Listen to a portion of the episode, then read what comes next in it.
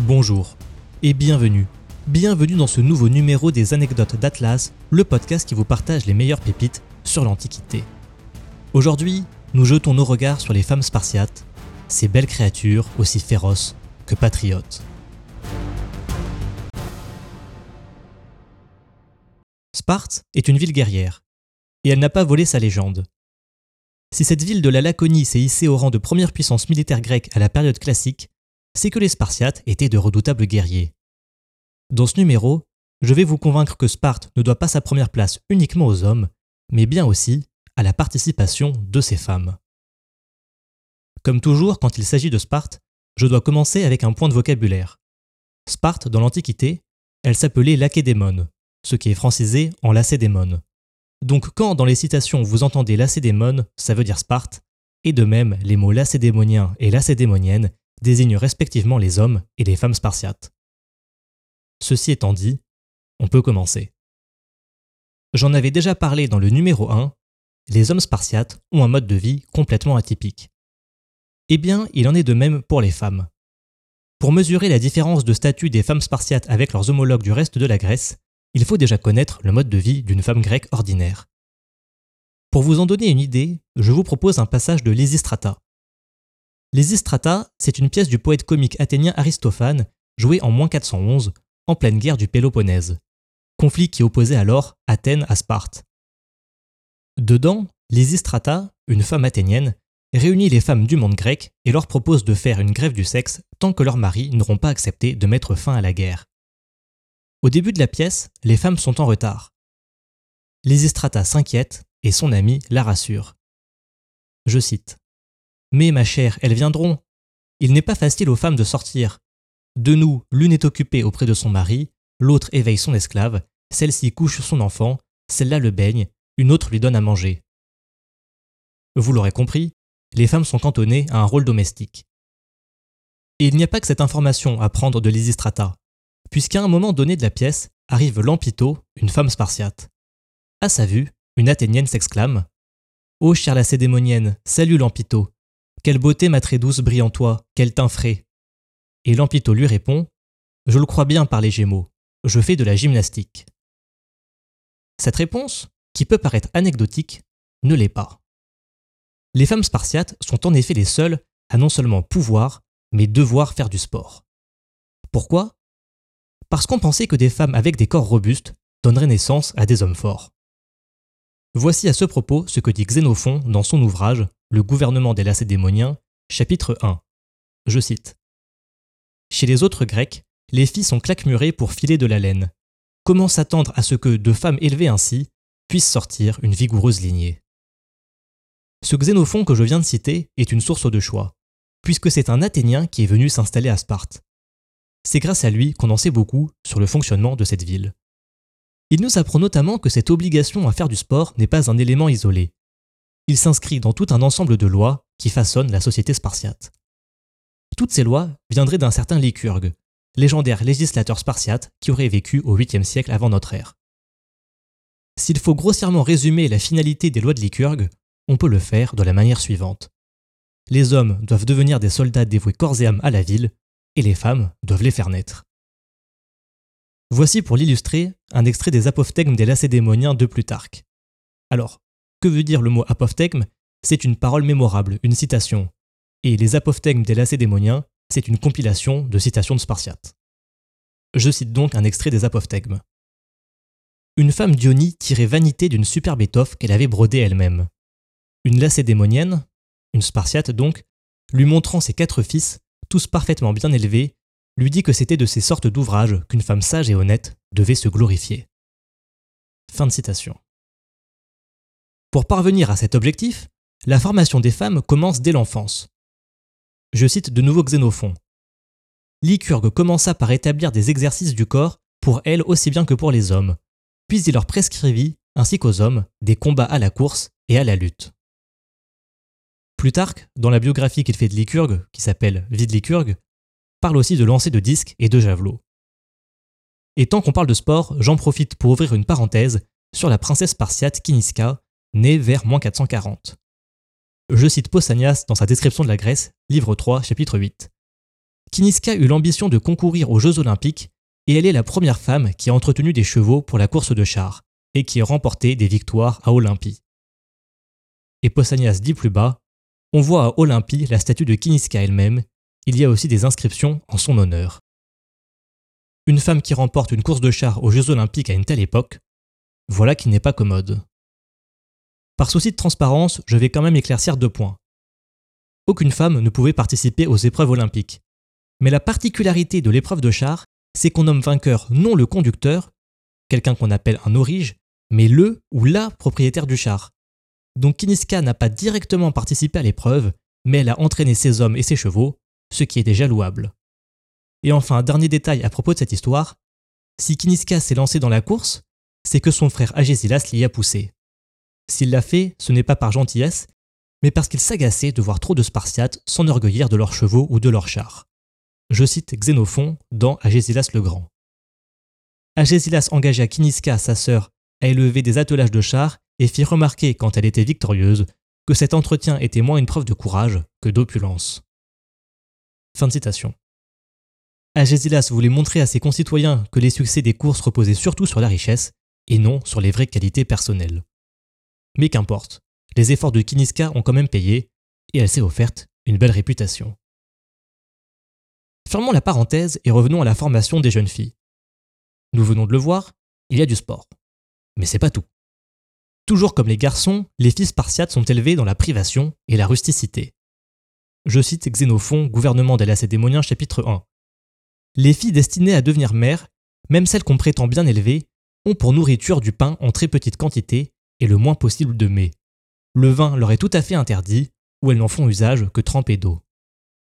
Moi, sympathique, hein Et de nouveau, d'après Plutarque, dans la vie de Lycurgue, paragraphe 21, il est dit Pour prévenir la mollesse d'une éducation sédentaire, Lycurgue accoutuma les jeunes filles à paraître nues en public, comme les jeunes gens.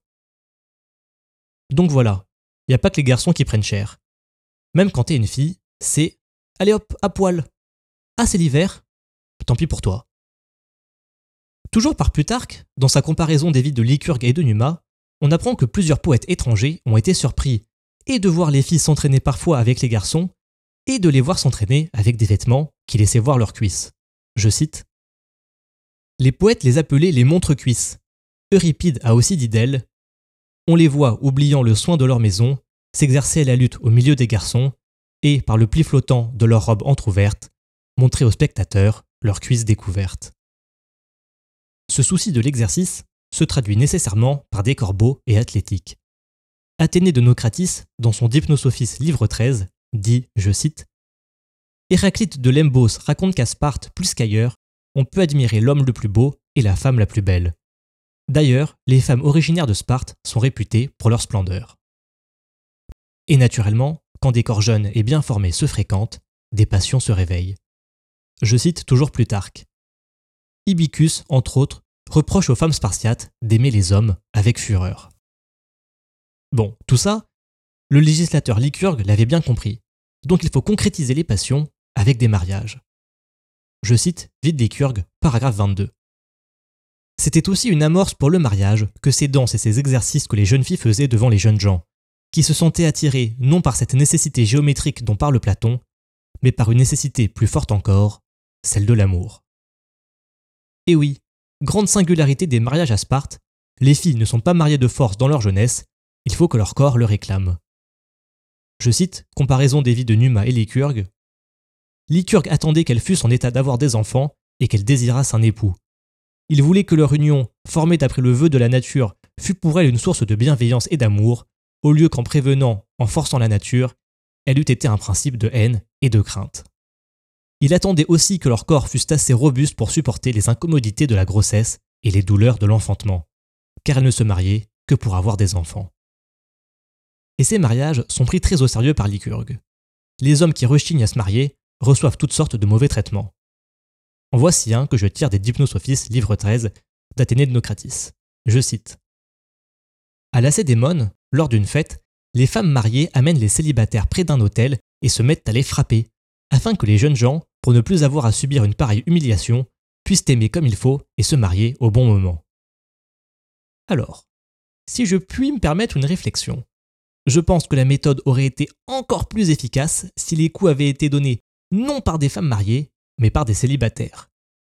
Ou bien il se peut que Lycurgue, dans son infinie sagesse, se soit dit que c'était pas la meilleure idée qu'un mari et une femme commencent leur relation par des coups. Allez savoir.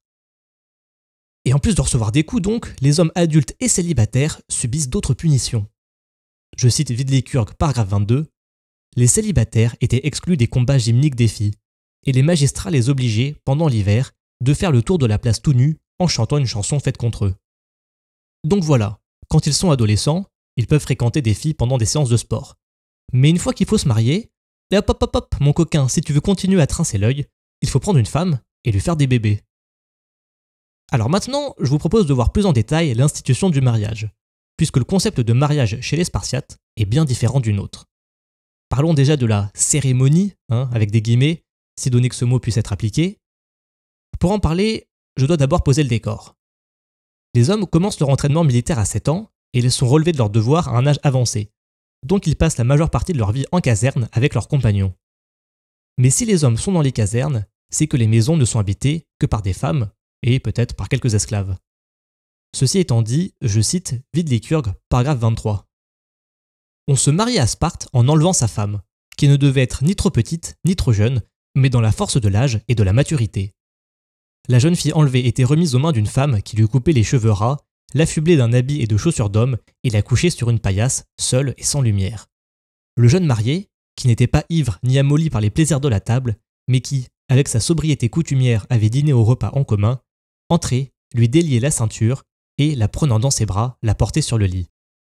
Après avoir passé avec elle un temps assez court, il se retirait décemment et allait, suivant son habitude, dormir en compagnie des autres jeunes gens. Donc la cérémonie de mariage, c'est un enlèvement. Bon, j'ose espérer que la fille était quand même prévenue en avance, sinon ça doit être une sacrée nuit. Et là vous allez vous dire, oui bon ok, c'est juste le temps de la cérémonie, les choses seront plus normales par la suite. Eh bien non.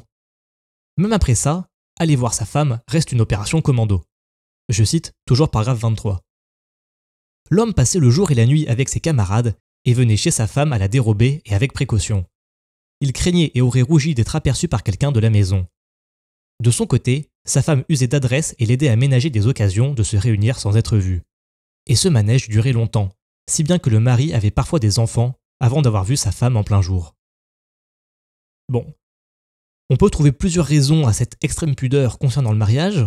En voici une, je cite. Cette difficulté de se voir, outre qu'elle les accoutumait à la tempérance et à la sagesse, entretenaient encore leur vigueur et leur fécondité, conservaient la vivacité de leur première ardeur, renouvelaient leur amour et prévenaient la satiété d'un commerce habituel qui use le sentiment et les forces. En se quittant, ils se laissaient l'un à l'autre un reste de flamme qui entretenait en eux le désir de se revoir avec la même tendresse. Intéressant. J'ai aussi quelques mots à dire à propos de la dot, la dot qui est une quantité d'argent ou de biens que la mariée, ou plutôt que la famille de la mariée doit donner au mari. Eh bien à Sparte, il n'y en a pas. Je cite des apophthegmes. Quelqu'un demandait à Lycurgue pourquoi il avait ordonné que les filles se mariassent sans dot. Afin, répondit-il, que les unes ne restent point sans se marier à cause de leur pauvreté, et que les autres ne soient point recherchées pour leur richesse, mais que chaque citoyen, considérant les mœurs de celle qu'il veut épouser, ne consulte dans son choix que la vertu. Bon, belle logique, hein. Et d'ailleurs, toujours suivant cette logique, je cite, Lycurgue proscrivit pour la même raison le phare et les parures. Et oui, on ne triche pas avec du maquillage. Alors, si j'étais un peu taquin, je dirais que ça nous change des quelques peintres en bâtiment qui exercent tout leur art entre 8h et 8h30 devant leur miroir. Et oui, c'était gratuit, c'est pour moi, c'est cadeau. Allez, on continue. Je vous propose tout de suite une autre phrase des apophthegmes toujours concernant la dot. On demandait à une fille pauvre ce qu'elle apporterait en dot. La pudeur de ma famille, répondit-elle. Alors on peut se dire pourquoi on lui demande ça s'il n'a pas de dot à Sparte, je ne sais pas, mais dans tous les cas, ça reste une belle réponse. Néanmoins, même si à Sparte l'argent n'a quasiment aucune importance pour les citoyens, les Spartiates restent des humains. Et donc, naturellement, on en trouve certains qui sont tentés d'avoir toujours un peu plus que les autres. Même s'il n'y a pas de dot, il y a quand même quelques avantages à épouser une femme riche. Voyons un exemple tiré du De Hypnosophiste, livre 13. Je cite Rappelons l'histoire du roi Archidamos qui, un jour qu'on lui présentait deux femmes, l'une très belle, l'autre disgracieuse mais fortunée, fut tenté de prendre pour épouse cette dernière. Alors, les efforts lui infligèrent pour cela une amende, en ajoutant qu'il valait mieux pour Sparte faire naître de vrais rois plutôt que des princes malingres. Mais qu'est-ce que c'est que ce roi qui fait des carabistouilles pour de l'argent? Et pour la petite anecdote, malgré l'amende, Archidamos épouse la femme fortunée. Et on peut dire que les efforts avaient raison, puisque cette femme donnera à Archidamos un enfant frêle et boiteux, mais qui aura quand même une destinée bien singulière. Je vous invite à écouter le numéro 11 sur Agésilas pour plus de détails, et on continue. Toujours à propos du mariage, il n'y a pas que la cérémonie et l'excès de discrétion qui sont étranges. Je cite Xénophon, gouvernement des Lacédémoniens, chapitre 1. Lycurgue a restreint la liberté du mariage au temps où l'homme jouit de sa vigueur, persuadé de l'utilité de cette loi pour avoir une belle lignée. Toutefois, s'il arrive qu'un vieillard et une jeune femme, le législateur, voyant qu'à cet âge on met tous ses soins à la garder, fit une loi contre cet abus. Ce vieillard doit choisir un homme dont le corps et l'âme lui agréent et le conduire auprès de sa femme pour se créer des rejetons. Un homme qui ne veut pas épouser une femme, mais qui désire cependant de beaux enfants, est autorisé par la loi, s'il voit une femme intelligente et féconde, à prier le mari de la lui prêter pour en avoir postérité. Et oui, à Sparte, il n'y a pas de monogamie, ou plutôt devrais-je dire de monoandrie rigide. Rappelez-vous que le rôle des femmes à Sparte, c'est de faire des enfants. Polybe nous dit même, dans son Histoire générale, livre 12, je cite, À Lacédémone, les mœurs et les institutions autorisent trois ou quatre hommes, et même davantage lorsqu'ils sont frères, à avoir une seule femme, dont les enfants leur appartiennent en commun. Là, il est également beau et ordinaire qu'un homme qui a un nombre suffisant d'enfants cède sa femme à un de ses amis. Eh ben, plus de quatre hommes pour une femme Elle doit pondre la cocotte. Mais bref, Lycurgue justifiait ses lois de la sorte. Je cite, Vide Lycurgue, paragraphe 24. Les autres législateurs cherchent, disait-il, pour leurs chiennes et pour leurs juments, les meilleurs chiens et les meilleurs étalons. Et leurs femmes, ils les renferment dans leur maison, ils les gardent avec soin afin qu'elles n'aient des enfants que de leur mari, quoique souvent ceux-ci soient imbéciles, infirmes ou décrépits. Mais n'est-ce pas, ajoutait-il, pour leur propre malheur que ces pères contrefaits engendrent des enfants défectueux Au contraire, ceux qui, nés de parents robustes, sont eux-mêmes bien faits et vigoureux, ne font-ils pas le bonheur de leurs parents? Vous l'aurez compris, Lycurgue n'a que faire des questions de lignage et de descendance. Et il l'assume clairement. Toujours du même paragraphe, je cite Lycurgue prétendait que les enfants n'étaient pas en particulier à leur père, mais qu'ils appartenaient à l'État. Bon ben voilà, ça c'est dit. Et de toute façon, puisque les hommes passent leur journée en caserne, peut-être n'ont-ils même pas de temps à dédier à leurs enfants. Donc bon, c'est une logique étrange, mais peut-être que ça se tient. Alors, j'aimerais quand même apporter une nuance sur cette polyandrie, c'est-à-dire le fait qu'une femme puisse avoir plusieurs hommes. À Sparte, ce n'est pas synonyme de débauche et de tromperie. Il semblerait qu'il y ait quand même un cadre. Faire des enfants, oui, le reste, c'est moins justifiable. Voici un passage des apophthegmes. Je cite. Une femme mariée, que quelqu'un faisait solliciter de consentir à ses désirs criminels, répondit Dans mon enfance, on m'a appris qu'il fallait obéir à mon père, et je l'ai toujours fait. Depuis mon mariage, j'obéis à mon mari. Si cet homme me demande une chose honnête, qu'il ne craigne pas de lui en faire part. Eh oui, à Sparte, on fait les choses bien. Aller s'acoquiner avec une femme dans le dos de son mari, ça non le bon sens exige qu'on aille d'abord la lui demander pour faire ça dans les règles. Eh oui, eh oui. Bon, c'est quand même des drôles de gens. Et enfin, à propos de l'adultère, je cite Vidicure, paragraphe 24, on cite à ce sujet le mot d'un ancien spartiate nommé Geradas, à qui un étranger demandait quelle peine on infligeait dans son pays aux adultères. Mon ami, lui dit Geradas, il n'y a point chez nous d'adultère. Mais s'il y en avait, reprit l'étranger. Il serait condamné, reprit Geradas, à payer un taureau assez grand pour boire du haut du Montéguette dans l'Eurotas. Mais, répliqua l'étranger, comment trouver un taureau si grand? Et comment, répondit Geradas en souriant, trouver à Sparte un adultère? Alors, Geradas fait à mon goût un peu trop le malin, parce que j'ai quand même trouvé quelques exemples d'adultère. Pour en voir un, allez par exemple écouter l'épisode 11. Bon, allez, prenons maintenant quelques instants pour parler du quotidien des femmes après leur mariage. On l'avait vu, pendant la nuit du mariage, on leur coupe les cheveux, et il semblerait de plus qu'après, en extérieur, les femmes mariées mettent un voile sur leur tête, comme le sous-entend ce passage des apophthegmes. Je cite. On demandait à Carilaos pour quelle raison, à Sparte, les femmes ne sortaient jamais sans voile, et que les filles n'en portaient point. C'est, répondit-il, que les filles ont besoin de trouver un mari, et les femmes de conserver le leur. Pour ce qui est de la maison, je ne sais pas vraiment si les femmes vivent dans celle de leurs parents ou si elles vont dans celle de leur mari, mais en tout cas ce qui est certain, c'est que les maisons sont vides d'hommes, puisque je le rappelle, les hommes sont à la caserne et qu'ils ne passent voir leurs femmes que tous les 36 du mois. Les maisons devaient au mieux être remplies d'autres femmes de la famille, de quelques esclaves et peut-être des vieillards. Les femmes spartiates s'occupaient-elles donc avec des activités manuelles comme de la couture par exemple? Probablement pas. À Sparte, on considère en effet que ces choses sont indignes des citoyens et des citoyennes. Je cite Xénophon, gouvernement des Lacédémoniens chapitre 1, Lycurgue était persuadé que les esclaves pouvaient suffire pour les vêtements. Alors qu'est-ce qu'elles faisaient Eh bien je suppose qu'elles devaient passer leur journée euh, à administrer leur maison et leurs terres, à aller rire avec la voisine, à faire de la musique, à faire un peu de sport, hein, voilà, et toutes ces petites choses euh, assez agréables de la vie. Par contre, là où ça devient intéressant, c'est quand le mari revient. Parce que quand le coco repointe le bout de son nez, madame lui fait bien comprendre que c'est chez elle ici. Je cite Plutarque, comparaison des vies de et Numa. On dit que les femmes spartiates étaient très hardies, surtout contre leur mari, et qu'elles avaient tout pouvoir dans leur maison. Et oui, monsieur arrive en douce, très bien, mais monsieur se plie aux règles de madame. Et cette autorité à l'intérieur des murs de la maison va de pair avec une certaine liberté à l'extérieur. Je continue la citation. Même dans les conseils, elles donnaient librement leur avis sur les matières les plus importantes. Et oui, les femmes spartiates participent d'une certaine manière à la vie politique de la ville. Je peux donc vous citer cette phrase de Gorgo, la femme du fameux roi Léonidas, que je tire de la vie de Lycurgue, chapitre 21, les femmes spartiates pouvaient penser et dire avec confiance ce que Gorgo, femme de Léonidas, répondit à une femme étrangère qui lui disait Vous autres, lacédémoniennes, vous êtes les seules femmes qui commandiez aux hommes. C'est que nous sommes les seuls, répondit-elle, qui mettions au monde des hommes.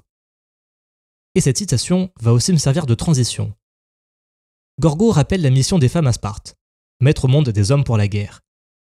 Mais ce n'est pas uniquement pour ça que les femmes font figure d'autorité.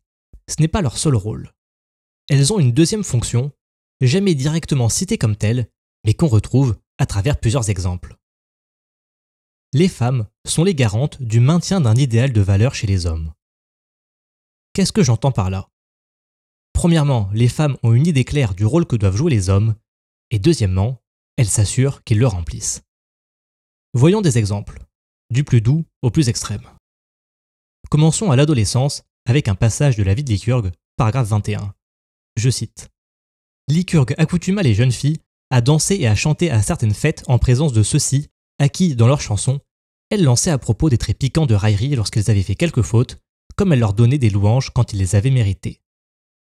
Alors, concrètement, ça veut dire quoi? Mise en situation.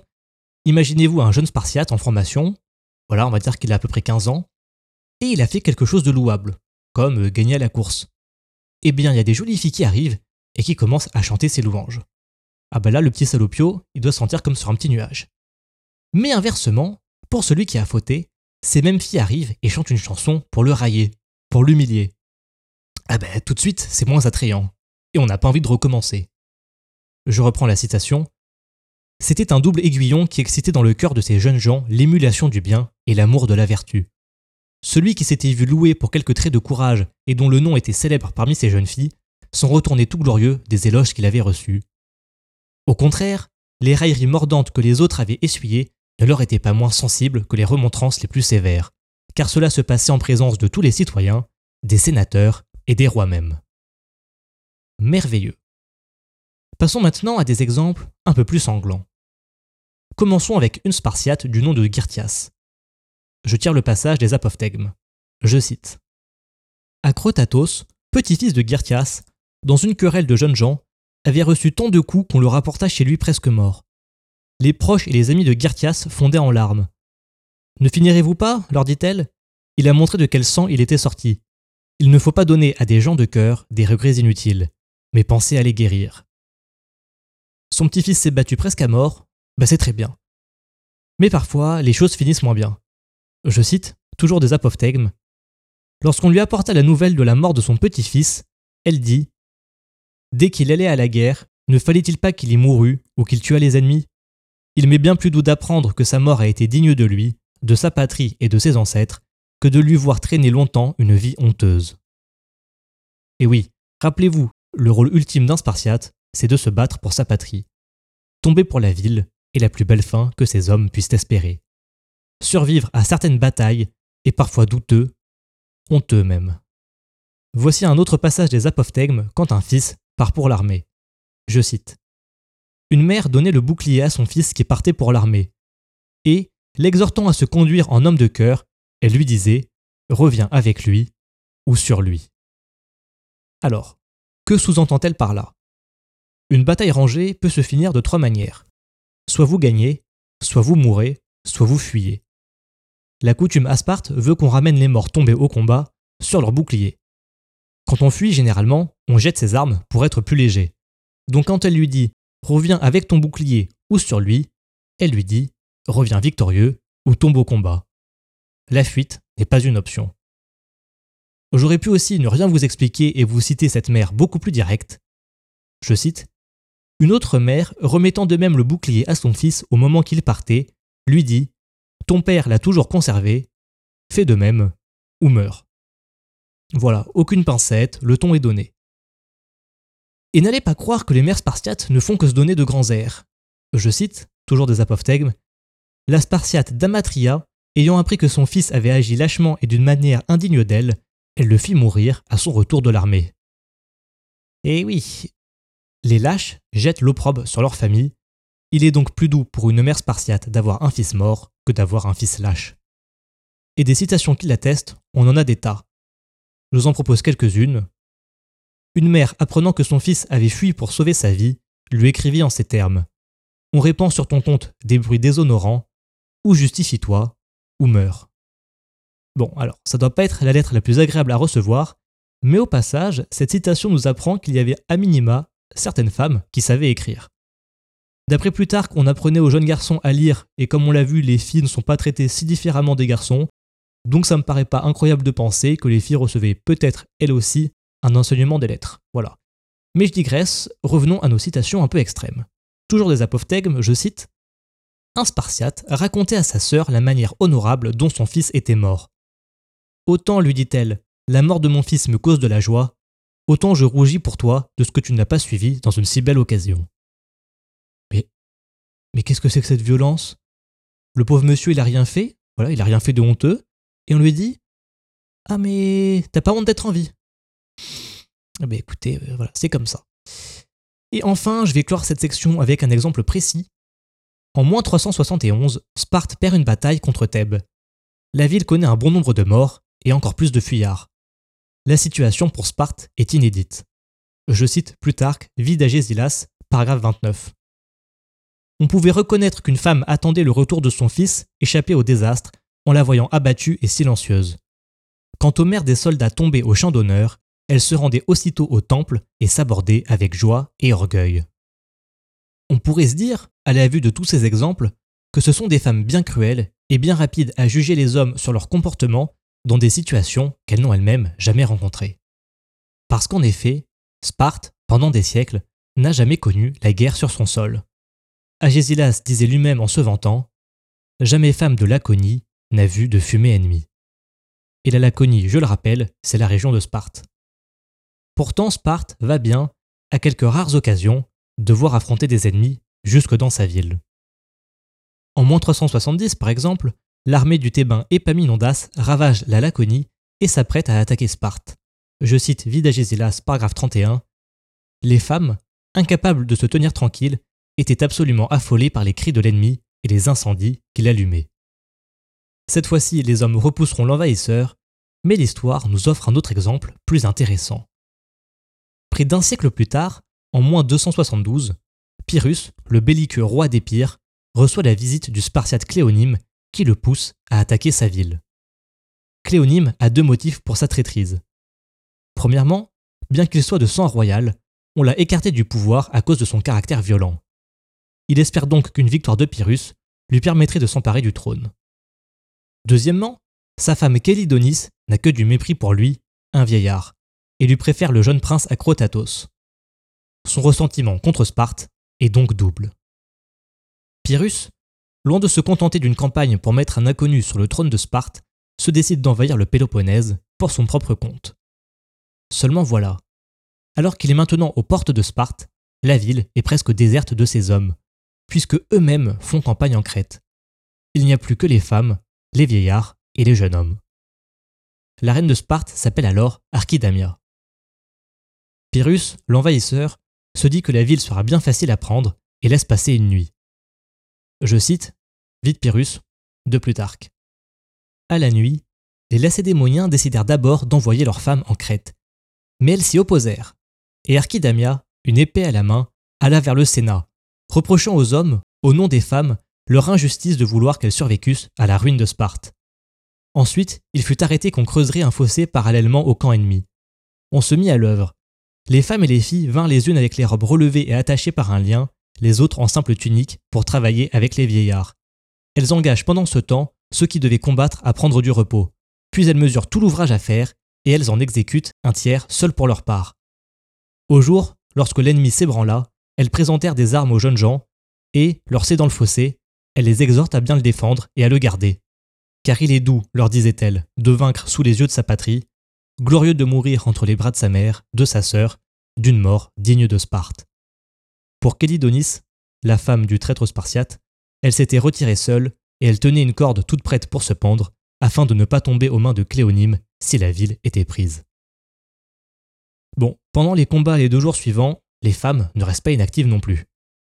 Je cite encore Les Lacédémoniens se défendirent avec une ardeur et un courage au-dessus de leurs forces, les femmes étaient à côté d'eux, leur présentaient des armes, apportaient à boire et à manger à ceux qui en avaient besoin, et retiraient les blessés de la mêlée. Les Spartiates, à force d'exploits, tiennent bon jusqu'à l'arrivée des renforts, et l'envahisseur se retirera. J'aimerais quand même terminer avec un passage du premier jour des combats. Le prince Acrotatos, par un tour de force, repousse les assaillants. Je cite, toujours de la vie de Pyrrhus, Les vieillards et la foule des femmes avaient été témoins des exploits d'Acrotatos. Et, lorsque, traversant de nouveau la ville, il retourna à son poste, couvert de sang, la tête haute et fier de son succès, les femmes de Sparte le trouvèrent plus grand et plus beau, et elles félicitaient Kélidonis d'avoir un tel amant. Et il y eut des vieillards qui le suivirent en criant Allons, Acrotatos, caresse bien Kélidonis, et ne fait que des enfants braves pour Sparte. Et voilà, la boucle est bouclée. Un exploit guerrier, la promesse d'une nuit torride, et cette idée, même au bord de la ruine, de faire des enfants pour la ville. Presque tout est là, et je n'ai donc pas besoin de vous résumer tout ce qu'on a dit. Mais quand même, il me faut conclure. Si le nom de Sparte a traversé les siècles, c'est principalement grâce à la légende guerrière de ces hommes. Cette légende, faite d'efforts, de sueur et de sang, a été rendue possible par les réformes de Lycurgue. Mais les lois de Lycurgue sont loin de ne concerner que les hommes. Les femmes y occupent une place centrale. Si elles n'avaient pas elles aussi été soumises à un régime complètement atypique, il est fort à parier que le modèle spartiate n'aurait pas abouti. La Sparte de l'Antiquité donne donc raison à notre fameuse maxime Derrière chaque grand homme, il y a une femme. Je vous remercie.